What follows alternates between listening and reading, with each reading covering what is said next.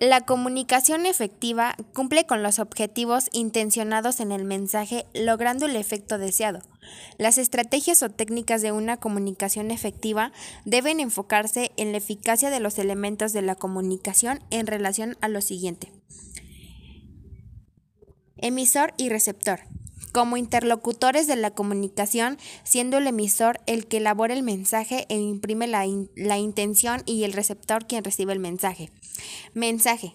En referencia al conjunto de signos que comunican algo compuesto de significante y significado.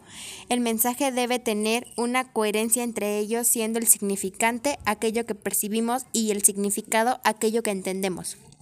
El canal, como el audio en que se transmite el mensaje, debe encontrar las herramientas correctas para una comunicación eficiente, como por ejemplo el uso de las tecnologías de la información y la comunicación conocidas como TIC. Características de una comunicación efectiva. La comunicación efectiva se caracteriza por transmitir un mensaje de manera que cumpla con los objetivos esperados por el emisor hacia el receptor. También se caracteriza por resolver el problema de la interpretación que le dan los interlocutores al mensaje.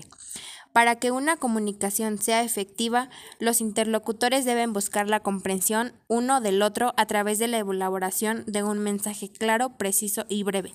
Esto significa que es que este mensaje debe ser de fácil comprensión, que exprese objetivamente lo que se quiere decir, expresar únicamente lo intencionado.